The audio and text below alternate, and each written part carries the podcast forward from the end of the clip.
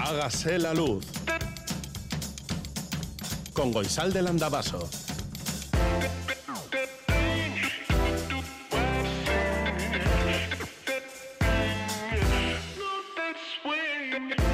Kaixo egunon guztioi goizeko zazpiak eta bos minutu dira.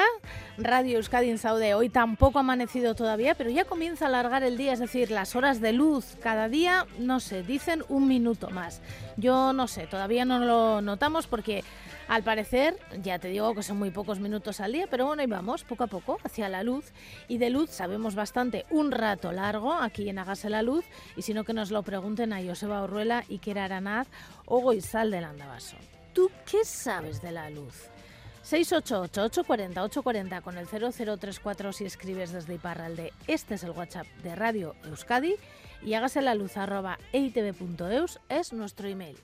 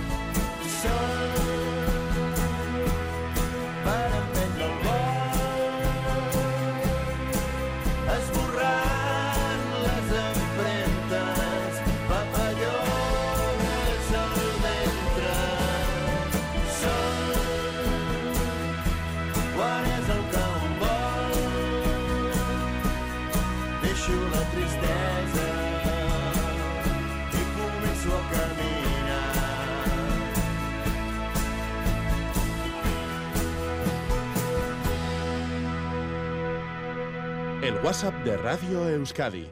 688-840-840.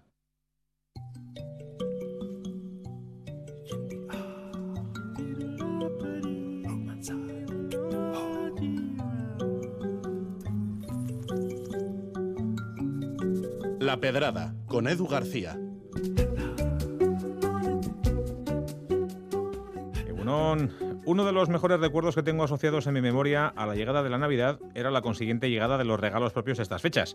Olenchero, Papá Noel, los Reyes Magos, todos eran bienvenidos, ya fueran carboneros borrachines, conductores de trineos o monarcas orientales cargados de oro, de incienso y de mirra, que nunca he sabido lo que es. ¿Y cuál era el regalo más preciado para este fulano que os tira piedras contra el cristal de la ventana los sábados por la mañana? ¿Acaso una flamante bicicleta? ¿Un balón de reglamento? ¿Unas playeras como las de Michael Jordan? No, nada de eso. Yo deseaba que me regalasen libros. Cuantos pudieran llegar eran tan bienvenidos como Lenchero o como los Reyes Magos. Y me daba igual el género, literatura juvenil, temática más adulta, obras de teatro, poesía, lo que fuera, con de tener un libro entre manos. Reconozco que, con el paso de los años mi afición por la lectura se ha ido moderando. Ahora soy más selectivo, escojo con más detalle entre los géneros que más me gustan, incluso entre mis autores favoritos, y me tomo un tiempo entre obra y obra, como una especie de digestión lectora.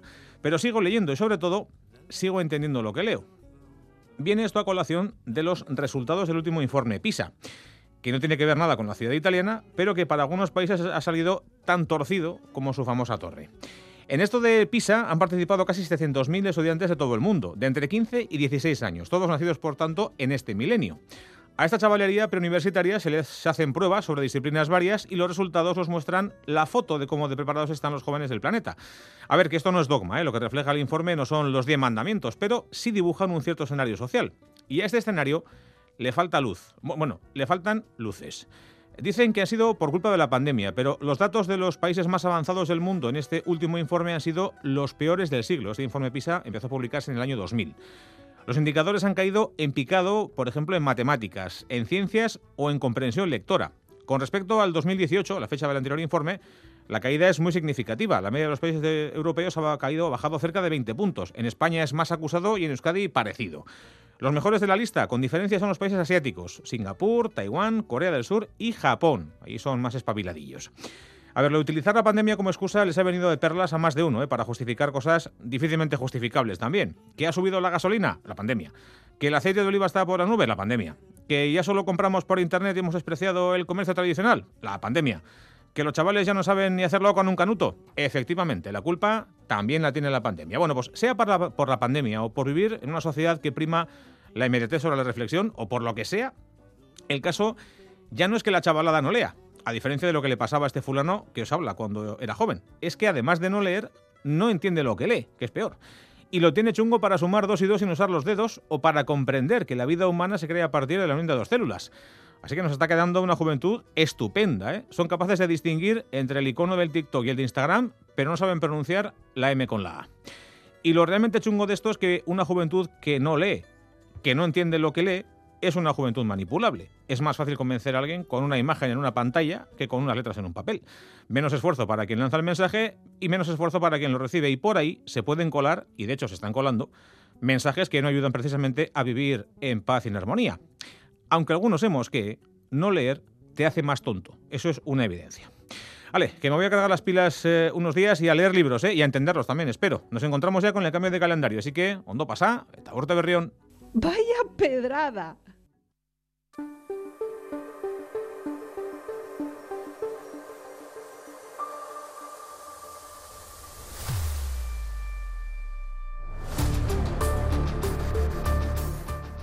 ¿Cómo repoblar esos pueblos abandonados? Esa es la gran pregunta para mucha gente en muchas administraciones también. En Bargota, por ejemplo, buscan la manera de que haya personas que apuesten por la vida en un pueblo. Mucho más allá, en Italia llevan años ofreciendo casas para personas que apuestan o que apuesten por vivir en esos pueblos de Sicilia o de la Italia profunda. Pero ¿cómo se repuebla un pueblo sin que pierda la idiosincrasia que le hizo convertirse en ese pueblo? Y de eso hablaremos en los próximos minutos con Aitziber Uriagereka. Ella es ingeniera especializada en eficiencia energética y sostenibilidad y miembro de la cooperativa BIOC, especializada en soberanía energética y bioconstrucción. Aitziber Uriagereka, Kaixo Gunón. Bueno, para empezar, alguien que tome la decisión de instalarse en un núcleo rural tiene que tener muy claro que esto conllevará un cambio, ¿no? La verdad es que, a ver, la zona rural ahora mismo está muy despoblada, ¿no? Y necesita una repoblación, una activación, ¿no? De ese tejido social que había en la zona y, pues, sobre todo para tener esa resiliencia, ¿no? Y que no sean zonas abandonadas, como comentabas. yo creo que al final las personas que quieran trabajar el territorio que quieran aportar a través de su vivencia, pues podrían plantearse vivir en una de estas zonas, ¿no? Creo que también es una decisión muy personal y que siempre se tiene que tomar desde una conciencia de lo que conlleva habitar estas zonas y que tampoco existe un rural homogéneo, ¿no? La, forma de habitarlo al final es diversa y según el área, clima o la densidad de población que tenga la zona, pues cambia por completo la forma de habitarlo, ¿no? Yo creo que lo principal también es entender que cada territorio tiene su, sus vínculos sociales, ¿no? Que se generan en ese espacio y también entender que cada vez eh, lo rural y lo urbano se entremezclan más, ¿no? Que no son territorios aislados o idílicos, ¿no? Sino que forman parte de una mezcla de todo. Para mí lo más importante creo que es eliminar la idea de ir al rural como forma de aislamiento social, ¿no? que esta idea se aleja mucho del esquema propio de, ese lugar. Y antes de decidir si te trasladas o no a ese territorio rural, a ese, a ese espacio rural, eh, ¿habría que hacer un análisis de la zona o de las formas de vida que han existido, del clima que hay, como tú has mencionado? Yo no hablaría de las formas de vida rural en el pasado, ¿no? Porque siguen existiendo y las personas que habitan el rural ahora sostienen una carga cultural y de saberes tradicionales que es interesante pues escuchar, entender y también replicar, ¿no? O sea, cuando habitamos un lugar, pues lo principal es conocerlo, ¿no? Ver qué podemos aportar y, y si las actividades que queremos proponer en el sitio, pues si verdaderamente mejorarán la vida de las personas que ya están ahí, ¿no? Creo que lo principal es eso, mantener esa comunidad local.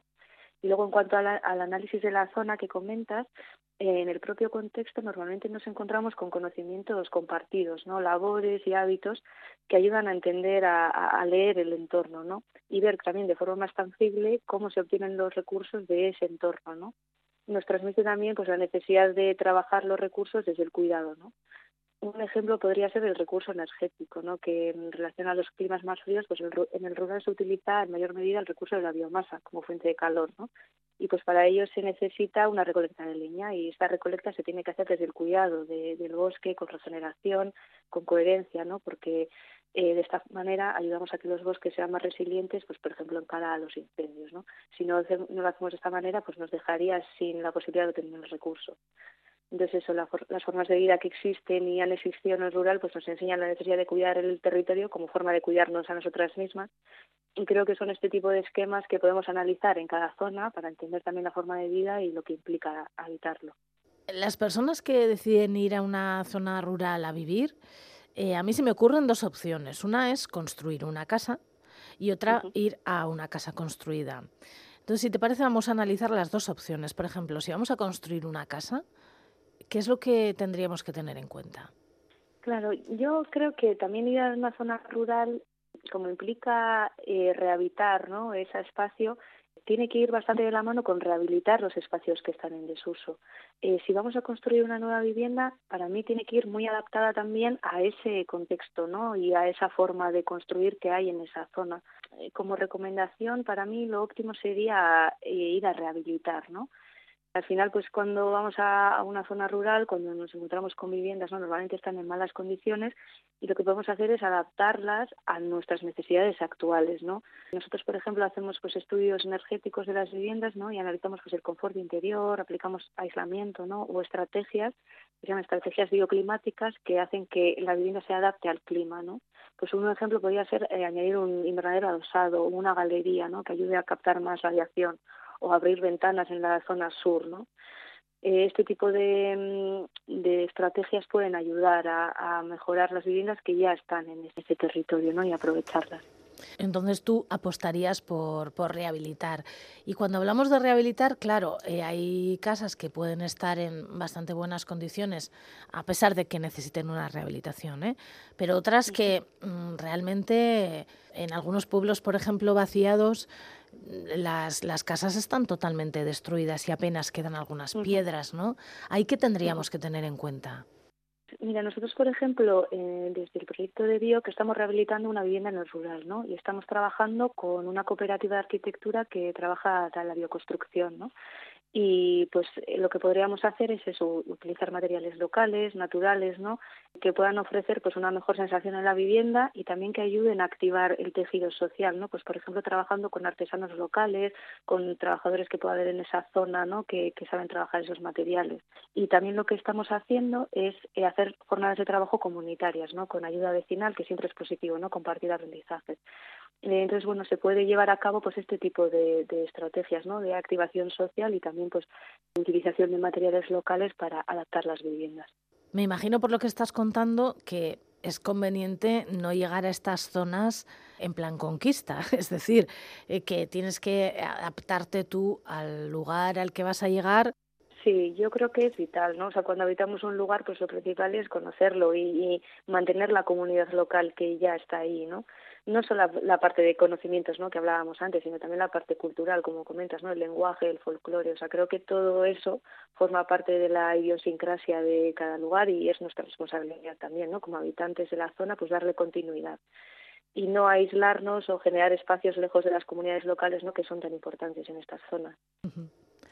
Las circunstancias también dependen, eh, porque la situación del pueblo puede ser una u otra, como hemos mencionado. Por ejemplo, si está habitado, aunque haya pocas personas viviendo allí, no sé, una docena, siete, tres, eh, ¿qué sería recomendable en estos casos? Porque la convivencia también es importante. Sí, a ver, la, normalmente en la mayoría del rural o rurales nos encontramos con una población envejecida, ¿no? Y con necesidad también de relevo social, ¿no? Para sostener ese cuidado colectivo del que hablábamos. Y en todo caso, pues se trata de un proceso de escucha, ¿no? De entender cómo se habita o habitaba el lugar y, y darle esa continuidad, pues aportando lo que se pueda en cada caso, ¿no? Sobre todo, pues escuchar la transmisión de conocimientos, ¿no? Que antes comentaba, que porque esto puede ser una forma de encontrar estrategias de resiliencia en cada lugar, ¿no? Pues, por ejemplo, en cuanto a las viviendas, pues en las zonas más calurosas encontramos cómo eh, las mujeres encalaban las viviendas eh, para evitar que el sol incida dentro de la vivienda y mantener el frescor. En cambio, en las zonas frías, pues encontramos que las, en las viviendas están adosadas a las zonas de ganadería para aprovechar ese calor, ¿no? Pues este, estos estrategias pueden ser interesantes de entender para ver los efectos del clima y ver cómo se habitaba el lugar y, y, y replicar esas, eh, esas estrategias, ¿no? Pero es verdad que hay pueblos que están absolutamente deshabitados desde hace muchísimo tiempo y claro, em, rehabitar esos pueblos donde probablemente no hay fuentes de energía, no hay agua, Claro, es que la energía y el agua pues son bienes esenciales, ¿no? Y los necesitamos para vivir. Pero al final, pues los problemas globales eh, afectan de la misma forma, ¿no? Al territorio rural o incluso más esté habitado, ¿no? Pues la crisis energética es un ejemplo muy claro, ¿no? Con el proceso de transición energética que estamos viendo, pues en el rural despoblado, se está dando un proceso muy curioso, ¿no? Se generan macroproyectos de generación renovable, porque es una zona bastante deshabitada, pero sin consumir esa energía en la zona en la que se instalan, ¿no? Pues como alternativa a esto, pues primero tenemos la opción, ¿no? de, de adecuar las viviendas para que consuman menos con esas estrategias de bioclimática y adaptación que comentábamos, y después pues generar comunidades energéticas, ¿no? Por ejemplo, de consumo renovable compartido para evitar que cada quien tenga que tener su propia instalación, pero hacer algo compartido, ¿no? Pues energía producida en la zona y consumida por las vecinas del área. Y en el caso del agua, pues más de lo mismo, ¿no? Pues se trata de intentar hacer un aprovechamiento de recursos pluviales o bueno tal y como se puede hacer en las ciudades no al final vivir en el rural tampoco implica tener una vida más sostenible no creo que se pueden generar las mismas estrategias pues en todas las zonas habitadas. Y qué pasa por ejemplo si las personas que van a habitarlo tienen hijas e hijos y quieren bueno quieren no necesitan una escuela para esos chavales y chavalas yo creo que la única forma de conseguir escuelas y educación es a través de la comunidad, ¿no? Juntarse varias personas con las mismas necesidades, organizarse y conseguir que las escuelas y la educación también llegue a las zonas rurales, ¿no? Que al final, si las zonas están deshabitadas, estos servicios mínimos desaparecen. O sea, lo mismo ocurre con servicios de transporte público con servicios de sanidad, ¿no? Cuanta más gente haya en la zona y se organice y exija también a las administraciones locales, pues más posibilidades habrá que se cubran esas necesidades. ¿A ti te parece que el teletrabajo puede ayudar a repoblar estos lugares? Eh, yo creo que lo interesante de habitar el rural es trabajarlo, ¿no? El teletrabajo es una opción, pero al final también puede generar un aislamiento con el entorno e incluso pues una desigualdad, ¿no?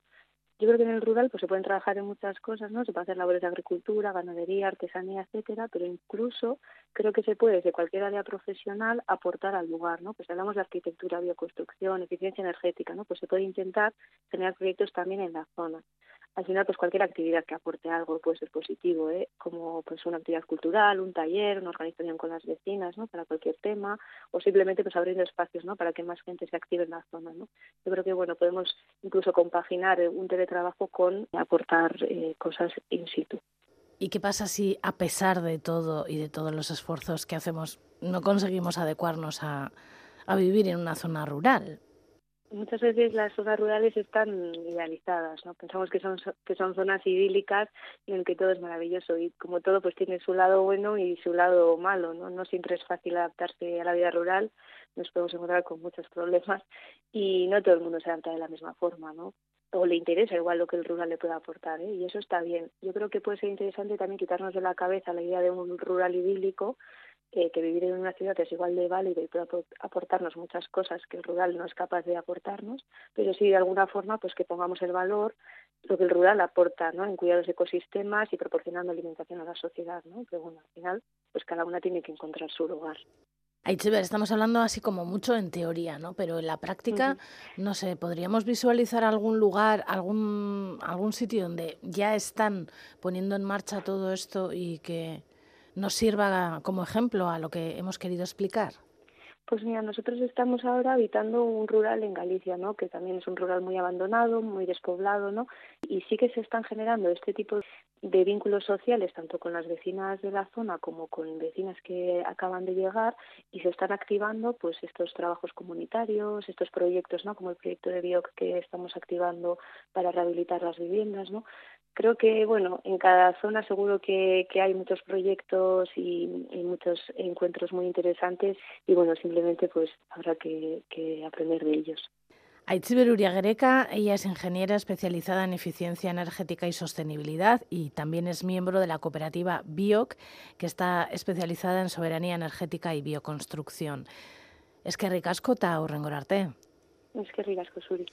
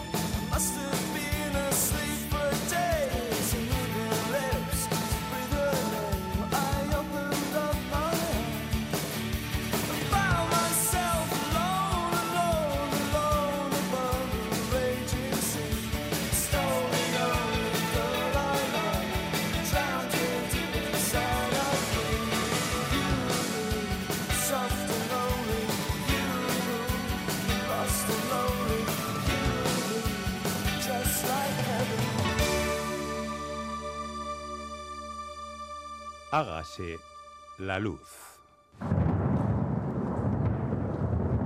Mañana sol. Mañana sol. Y buen tiempo. La predicción en Hágase la Luz. Según Euskalmet, comenzaremos este sábado con restos de nubes bajas y bancos de bruma y de niebla en puntos de la mitad sur. Irá levantando a lo largo de la mañana, aunque en algunos puntos puede costar que se deshaga la niebla. Tarde soleada, pero con unas temperaturas con un ligero toque invernal. Las máximas quedarán entre los 10 y 14 grados, frío a primeras horas y sobre todo al final con heladas en puntos del interior. Las temperaturas de nuestras capitales en estos momentos son de 7 grados en Bayona, 9 en Bilbao, 4 en Donibane y Garasi, 8 en Donostia y en Gasteiz, 5 en Iruña y 6 en Maule. En otros pueblos hay 9 grados en Arrancudiaga, 7 en Beotegui, 8 en Guetaria de Guipúzcoa, 7 en Guetaria de Lapurdi, 4 en, Iris- en Irisarri, 8 en Murchante y 6 en Gotañe y Irabarne. Y más allá en otras ciudades hay 9 grados en Florencia, 2 en Ottawa, 6 en Barcelona, 7 en Berlín y en Tesalónica y en Bruselas, 6 en París, 1 grado bajo cero en Madrid, 6 sobre cero en Ámsterdam, 11 en Glasgow y en Belfast, 8 en Nueva York, 7 en Londres, 22 en Melbourne y 19 en Hong Kong. Las estaciones de esquí están abiertas. La de Aret San Martín Guarría está abierta, tiene 14 kilómetros de pistas. No hay previsión de nieve para hoy y no están todos los remontes abiertos. En Larra Belagua se supone que abrirán hoy, pero eh, no hay previsión de nieve y tal vez no se haga porque no haya nieve y no se puedan utilizar las pistas. No sé, a lo mejor alguien nos puede dejar una pista en el 688-840-840. Respecto a la temperatura del agua en la costa del Golfo de Vizcaya, hay 15 grados. La altura de las olas en la costa del Golfo de Vizcaya entre 2 y 3 metros. Y con las olas ya sabéis que llegamos hasta la Galea en Guecho, que es donde estamos, en la sede de Salvamento Marítimo. Caixo. Eso, no. ¿Cómo está la mar?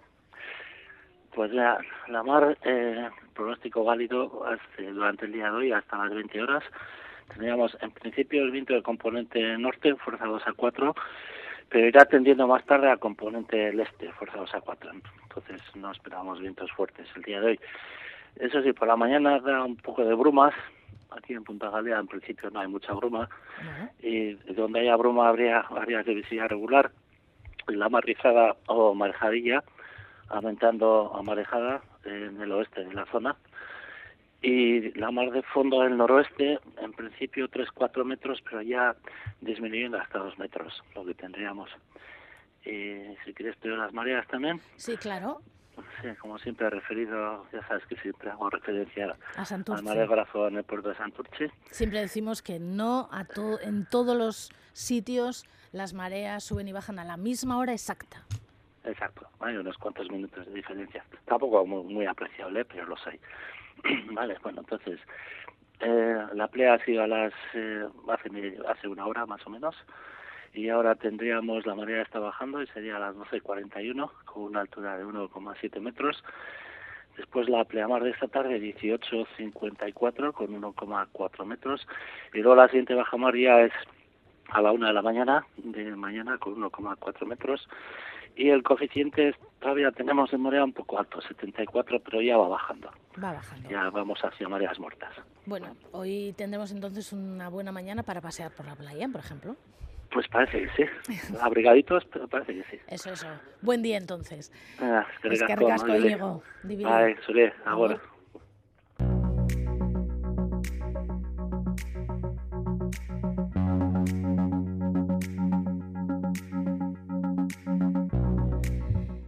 Zerrenda hitza da urteko hitza Euskaltzaindiarentzat. Este es uno de los titulares de hoy de Berría. La palabra elegida por Euskaltzaindia como palabra del año hace referencia a la franja de Gaza que hace 10 años Euskaltzaindia estimó que en euskera sería Gazako Zerrenda y es precisamente por los constantes ataques y bombardeos que está recibiendo Gaza del ejército de Israel que esta palabra ha tomado protagonismo este 2023. Y respecto a Palestina y lo que sigue sucediendo en Gaza, en la marea Las enfermedades infecciosas se extienden en Gaza. Y en el artículo explican que, según informa el Programa Mundial de Alimentos, casi la mitad de la población de Gaza Norte y un tercio del sur, de Gaza Sur, sufren niveles grandes de hambre. Pero bueno, hay informaciones muy interesantes que nos han llamado la atención de todo tipo hoy también y a eso vamos a mirar. Por ejemplo, en Gara hay una noticia que dice en el titular, Mauritania, posible origen del término Navarra. Y en este artículo se hacen eco de una de las teorías que pulula sobre el origen del nombre de Navarra, que hay muchas. Es una teoría que defiende el historiador bastandarra Pedro Esarte, que dice que el nombre derivaría de Navarris, unos bereberes originarios de Mauritania que en el siglo VIII se asentaron en Vasconia. Pero bueno, como explican en el artículo, es una de las muchas teorías que también hacen referencia al nombre que se da en euskera al color pardo, navar, que puede ser también el origen de esta palabra. En l'Express leemos una noticia relacionada con la salud. La Organización Mundial de la Salud advierte de que una nueva propagación, ya lo diré, internacional de la epidemia MPOX eh, es, eh, estaría ya entre nosotros y nosotras. Esta, esta mm, epidemia es más conocida como la viruela del mono, MPOX, y como dicen en la noticia, pues se estaría extendiendo en principio por el Congo. En el argentino Página 12 hay cantidad de artículos de opinión sobre el nuevo presidente de Argentina, Javier Milei, y sobre las decisiones que está tomando y que ha anunciado que tomará. El artículo que nos ha llamado la atención dice en el titular, Milei quiere un nuevo orden social y escribe David Cufré el artículo que remata diciendo el paquete de reformas estructurales que presentará esta semana el gobierno de Milei con cambios en material laboral previsional e impositiva dejan en evidencia que según su proyecto el ajuste llega para quedarse. La resistencia social es lo único que le puede poner freno.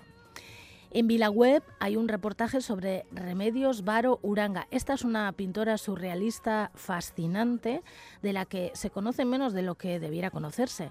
Nacida en la provincia de Girona, hija de un andaluz y una vasca, su obra pictórica es considerada, considerada en México, donde desarrolló su vida y trabajo después de que se exiliara, desde 2001 como monumento histórico. De verdad, merece la pena dar una vuelta por su obra. Cantidad y cantidad de diarios se hacen eco de la historia de Alex Batty, un joven británico de 17 años que desapareció de su residencia en el norte de Gran Bretaña hace seis años. Su abuela materna, que es quien tenía la tutela del chaval, denunció que la madre y el abuelo del chaval se lo habían llevado a una comunidad espiritual. Hace un par de días un repartidor de la zona de Toulouse se le encontró vagando por las carreteras del Pirineo intentando mm, bueno, pues volver a casa de su abuela. En BBC explican cómo es la zona en la que Alex fue encontrado. En The Guardian explican más cosas, como por ejemplo que su madre planeaba al parecer trasladarse a Finlandia y que él decidió huir de la comunidad para volver a hacer una vida más normal en Gran Bretaña en casa de su abuela dará que hablar y dará muchas más, mm, muchas más informaciones esta noticia que hace referencia, como decimos, a Alex Batty, un joven británico de 17 años que tras seis años desaparecido apareció hace unos días en las carreteras cercanas a Toulouse. En la vanguardia de Cataluña hay una noticia que mira hasta los Países Bajos. Descubierta una técnica secreta de Rembrandt. Cubrió el lienzo de la ronda de noche con una capa de plomo. La Ronda de Noche es probablemente el cuadro más conocido de Rembrandt, es enorme, está ubicado en uno de los museos más importantes de Ámsterdam y explican que esta técnica utilizada por Rembrandt, que, de la que se tiene noticia ahora, podría ser la mejor estrategia para la conservación de cuadros. En France Info anuncian que la sede de la COP16 de la biodiversidad será en Colombia el próximo octubre de 2024, después de que Turquía renunciara a organizarlo tras los fatales terremotos ocurridos este verano. En la portada del diario vasco una noticia emocionante, dos hombres y una mujer que se abrazan y sonríen y el titular dice Milagro Noñati. Después lo explica. Dos hermanos que se perdieron la pista durante ocho años en África se reencuentran por sorpresa en el centro de refugiados guipuzcoano. La verdad es que es emocionante. En la portada de Gaur Sorzi Aparecen ocho personas que miran a la cámara, hacen una especie de, de medio círculo y están sonriendo.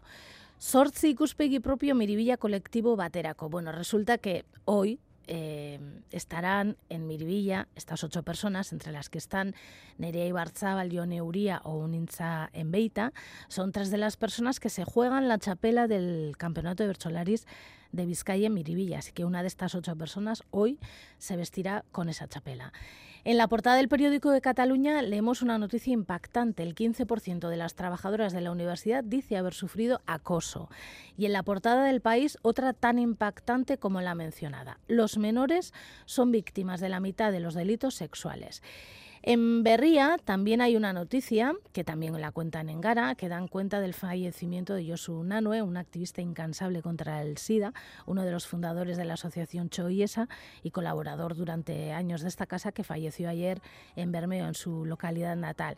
Y por finalizar con algo positivo, aunque realmente estoy pensando que no sé si es la noticia más acertada para acabar con algo positivo, pero bueno, la he encontrado en The Conversation y dice el titular, entrar en los sueños ajenos es posible, logran comunicarse con personas mientras duermen.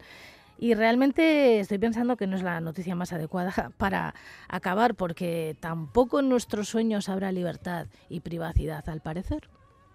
No, no vengo a molestarte, pero quería acercarme, por si hoy había explicación. Dos millones de horas en trance, seis gritos, cuatro romances, pero ninguna razón. Yo sigo llegando tarde, se me hace largo el viaje para esta conversación. No quisiera molestarte, pero quería gritarte. Me duele el pecho de amor. Que haber una salida, tiene que haber una salida, tiene que haber una para tanto dolor. Y ahora sé que la salvación estaba dentro de un beso y una caricia en el pelo de aquella noche en el espigón. Yo quisiera ser cobarde, pero he elegido hablarte y todo pesa un millón. No, no quiero nada de nadie, pero quería gritarte. Me duele el pecho de amor. Tiene que haber una salida, tiene que haber una salida, tiene que haber una para tanto dolor. Que la salvación estaba dentro de un beso y una caricia en el pelo de aquella noche en el espigón. La salvación de tantos dioses modernos no me compensa el momento de haber tenido que decir adiós. Hágase la luz.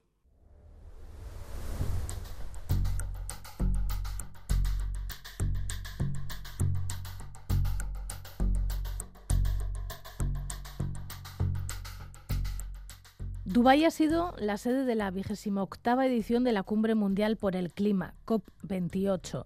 Una cumbre que comenzaba con la polémica de que fuera un país petrolero, por decirlo de alguna manera, el organizador, y una polémica que ha continuado con las declaraciones del presidente de la COP28, el sultán Al-Jaber, que cuestionaba las afirmaciones de gentes de la ciencia que apuntan el final del petróleo, gas y carbón como solución a esta crisis climática o como una de las soluciones a esta crisis climática. Sobre todo lo que ha ocurrido allí, tenemos que hablar con la doctora en geología, profesora de Euskal Herriko Universitate e investigadora del BC3, Elisa Sainz de Murieta. Egunon, Elisa. Ha costado, pero finalmente se ha logrado un acuerdo. Una palabra se menciona una y otra vez, transitioning. Tú que has estado en Dubái, explícanos qué es esto. Bueno, pues la verdad es que eh, hubo bastante discusión un poco sobre, a ver, la ciencia lo dice muy claro, los combustibles fósiles no pueden formar parte de nuestra sociedad si queremos frenar el cambio climático.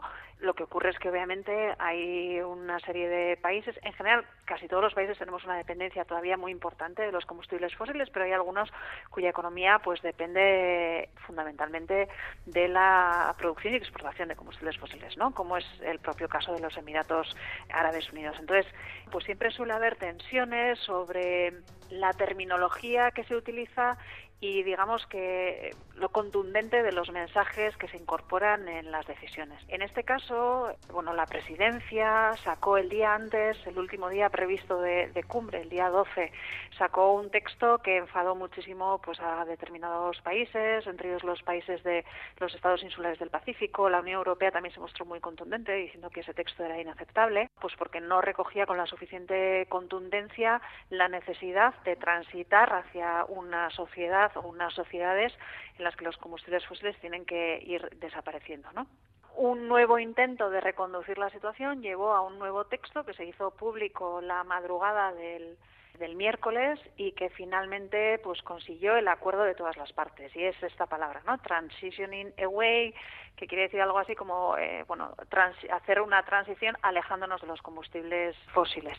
Es verdad que bueno yo creo que a muchas de las personas que nos escuchen les, puede resultar llamativo no que, que estemos discutiendo sobre terminología a este nivel, pero es importante saber que en el marco de la Convención para el Cambio Climático de Naciones Unidas todas las decisiones se toman por unanimidad, de forma que cualquier país que no esté de acuerdo con un texto pues puede vetarlo, requiere el acuerdo de todas las partes para que se pueda seguir adelante, ¿no? Eh, y eso exige flexibilidad por parte de todas las partes y muchas veces dejar cosas que nos gustaría que estuvieran eh, pues fuera de los textos. En este caso yo creo que es importante por primera vez se recoge la necesidad de dejar atrás los combustibles fósiles en una decisión de la cumbre, aunque parezca, aunque parezca raro, pues es la primera vez que se menciona combustibles fósiles en una decisión de, este tipo.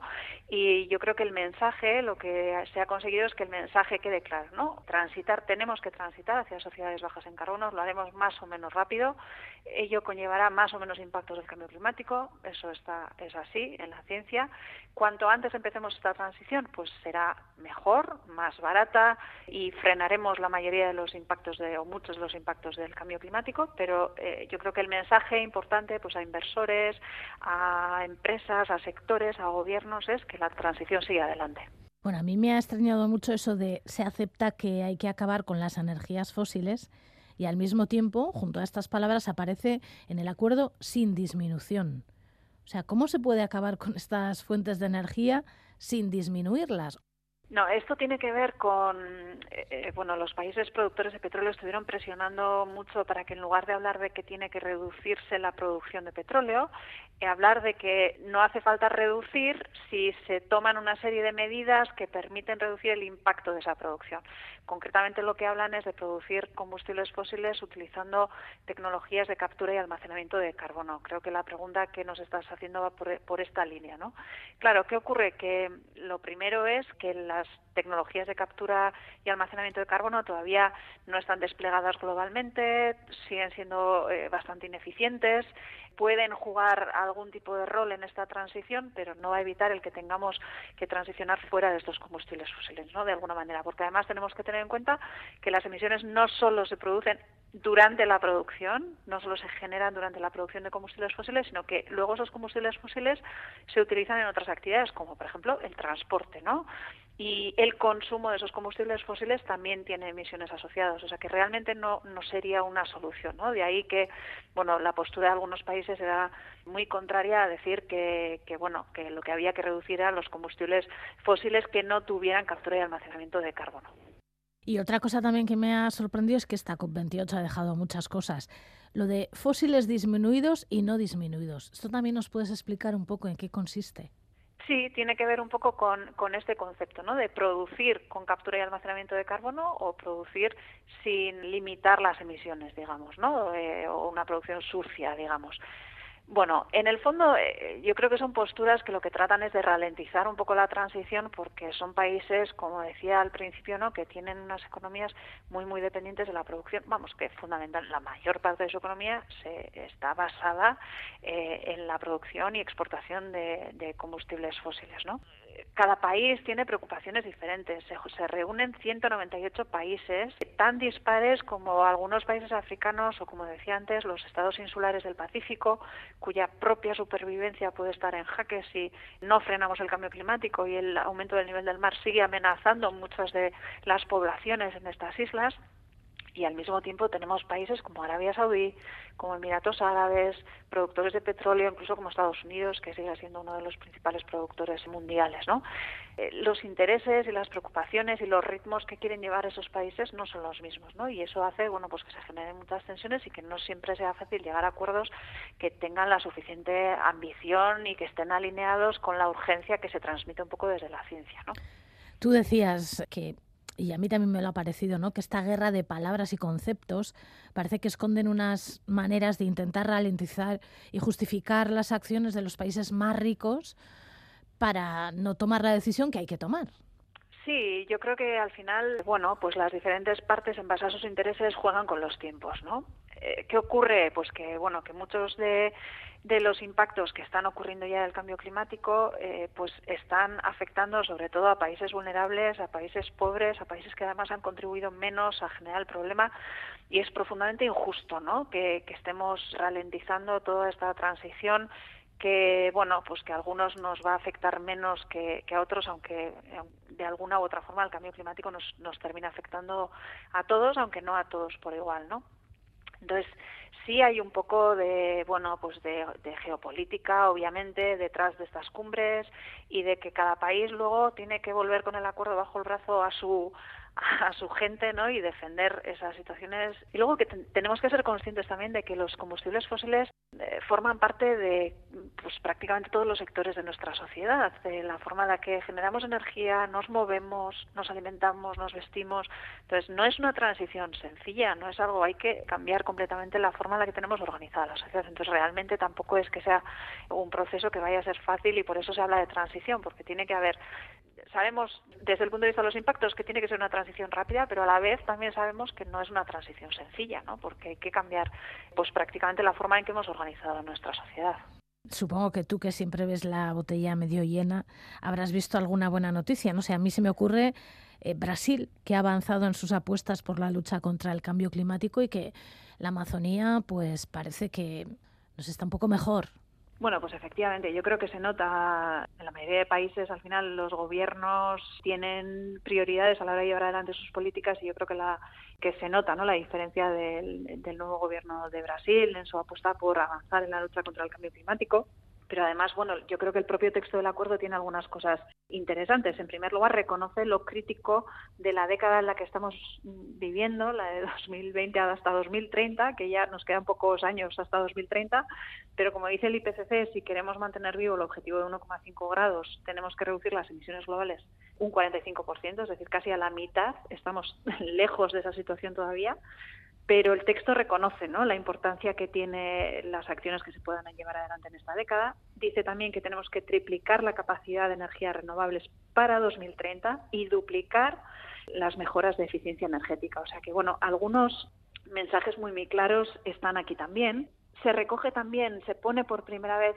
al mismo nivel que la mitigación la necesidad de adaptarnos a los impactos del cambio climático. Sabemos que es fundamental reducir las emisiones para frenar el cambio climático, pero también que muchos de esos impactos que estamos sufriendo ya van a seguir adelante en el futuro y tenemos que prepararnos para hacer frente y sobre todo tenemos que ayudar a que aquellos que son más vulnerables y tienen menos capacidades hay que ayudarles a, a que se adapten también, ¿no? Así que habrá que movilizar financiación para los países en desarrollo para ayudarles a, avanzar. O sea que, bueno, yo sí creo que tiene algunos puntos importantes eh, este acuerdo que, que, bueno, pues como decía al principio, es probablemente no es el acuerdo ideal que hubiera defendido, pues por ejemplo, la Unión Europea, pero sí que tiene algunos puntos que nos hacen dar pequeños pasos adelante.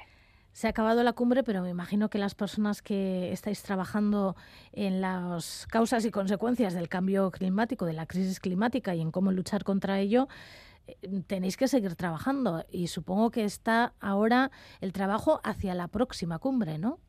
Eh, pues sí, efectivamente. La próxima cumbre se celebrará en Azerbaiyán, otro país productor de petróleo, y bueno, pues veremos un poco eh, cómo se va avanzando. Hay que decir también que algunos temas en, eh, se han quedado encima de la mesa en esta cumbre, aunque los principales han salido adelante, pues hay algunos temas todavía que hay que seguir cerrando y que pasarán a la siguiente cumbre, o sea que siempre hay algunos aspectos que hay que seguir trabajando. En 2025 los países tienen que actualizar sus compromisos. El Acuerdo de París prevé que todos los países actualicen sus compromisos siempre con una ambición mayor cada cinco años y eso toca dentro de, de dos años en la cumbre que será, por cierto, en Brasil. En, 2025. Entonces yo creo que el año que viene empezaremos a ver pues algunos pasos también en este sentido. Bueno, Elisa, seguiremos nosotras y nosotros hablando sobre la crisis climática contigo. Ya será el año que viene, en 2024, y esperemos, bueno, que el 2024 nos traiga cosas buenas a este respecto. Mucha acción climática, que la necesitamos. Es. es que ricasco, Elisa. Es que ricasco, Zuey.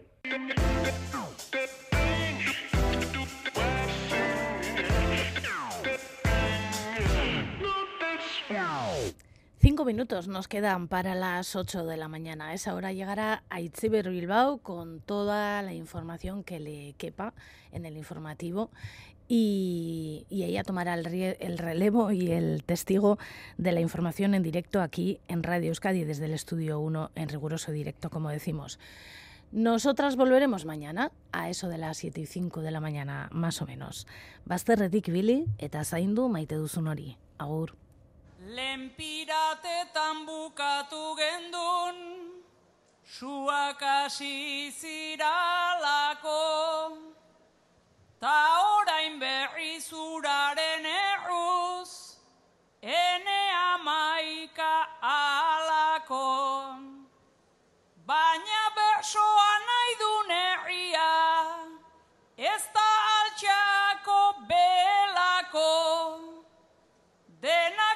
zua hartzen du hemen, zueko zaude.